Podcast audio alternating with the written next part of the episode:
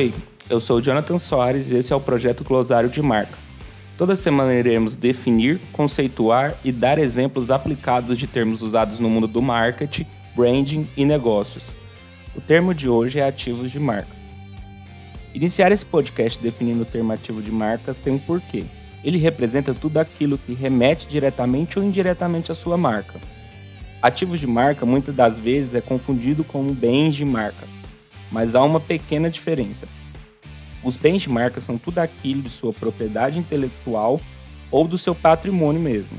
Já os ativos de marca são todos os pontos tangíveis ou intangíveis que a representam.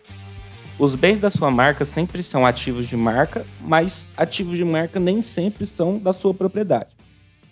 Os ativos de marca são separados em dois grupos: os tangíveis, que é aquilo que tem um corpo físico e na maioria das vezes é quantitativo, por exemplo, pontos físicos, seu produto, sua logo, sua tecnologia, seus colaboradores e muitos outros. Tudo aquilo que é mensurável e tátil é tratado como um ativo tangível. Já os ativos de marcas intangíveis são aqueles que não possuem um corpo físico e muitas das vezes são qualitativos. Alguns exemplos desses ativos são cultura organizacional, avaliações de usuário, reputação de marca, jingles, serviços e muitos outros vale fazer uma observação muito importante.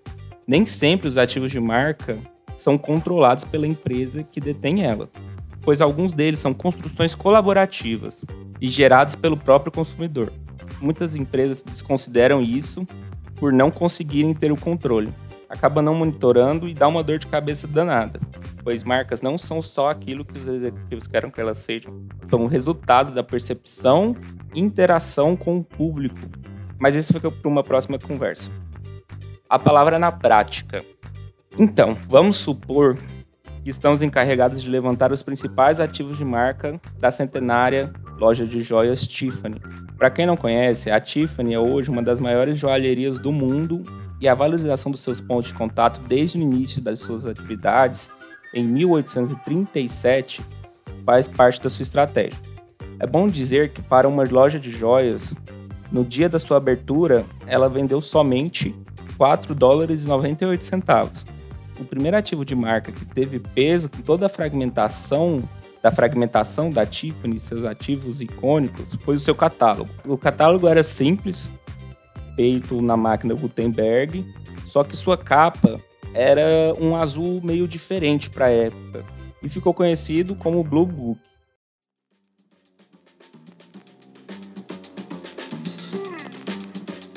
Esse ativo de marca até hoje é feito, produzido e enviado para os melhores clientes da marca. A cor turquesa do seu catálogo na época era uma alusão às pedras preciosas chamadas turquesa, que era um presente dado às mulheres vitorianas aos seus pretendentes no dia do seu casamento. Aqui já temos dois ativos de marca que a Tiffany começou a usar: um catálogo e a cor turquesa. A partir daí, a empresa começou a estudar como produzir aquele azul em tecidos e adornos da sua loja, pois a alta sociedade americana queria se parecer com a sociedade europeia, e essa cor na Europa estava sendo muito difundida. Pulando para 1853, Charles Louis Tiffany, que é o fundador da marca, criou um relógio de 3 metros em cima da sua loja e ficava na Quinta Avenida e se tornou uma atração que simbolizava o modernismo americano. Esse relógio, chamado Atlas, funciona até hoje e é o relógio público mais antigo da cidade. Esse ativo de marca mostra um vanguardismo estratégico da Tiffany em fazer uma obra de arte barra relógio para demonstrar um requinte. Nessa época, a Tiffany não vendia esculturas e muito menos relógios.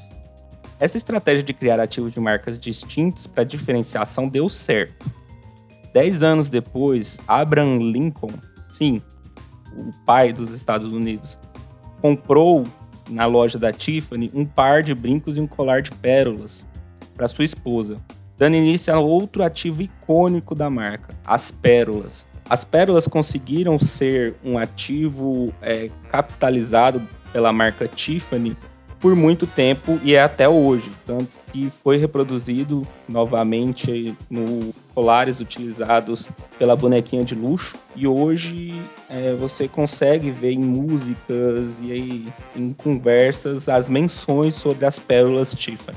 É, nesse momento, todas as joias e presentes comprados na loja viam já é, embrulhados dentro de uma embalagem minimalista azul turquesa. Vendo essa marca de luxo ser difundida, amada e desejada pelo público, que muitas das vezes não tinha dinheiro para comprar as joias da Tiffany, as pessoas começaram a querer pelo menos a caixinha. E o mercado começou a visualizar e tentar vender caixas azul turquesa. Enfim, seu fundador se recusou a vender somente a caixa, o que fez com que as caixas da Tiffany fossem ainda mais desejadas. Até hoje é impossível comprar uma caixinha da joalheria.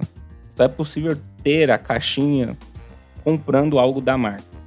Até agora, a gente tem cores, a pérola, o catálogo, a loja com o relógio gigante, como ativos curiosos, distintos e muito certeiros da Tiffany até agora na sua jornada.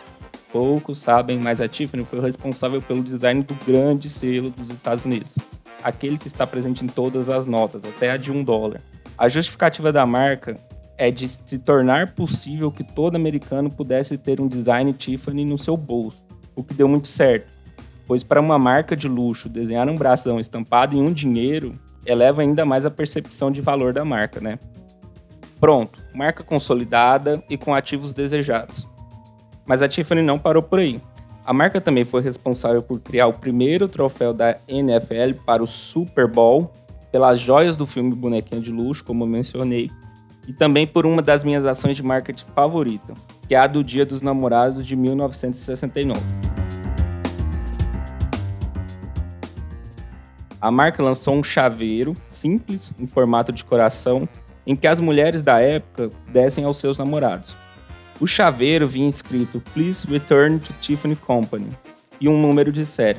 Ele serviu para que os pretendentes fossem na loja e também para que os mesmos utilizassem aquele chaveiro em seus bens de valor, sendo aí uma das primeiras redes de achados e perdidos da história.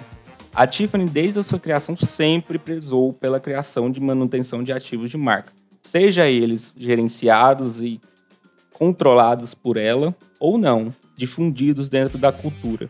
Enfim, mesmo sendo a caixinha de papelão azul turquesa ou a criação de rituais com joias caríssimas, a Tiffany pode ser um exemplo grande de marca que valoriza os seus ativos.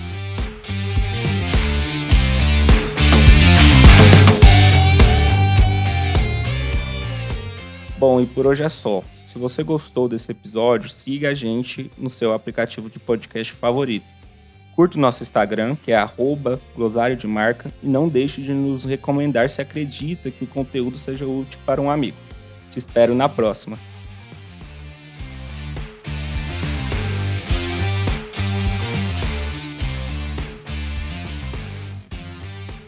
Meu nome é Jonathan Soares e esse podcast é uma iniciativa Budmall.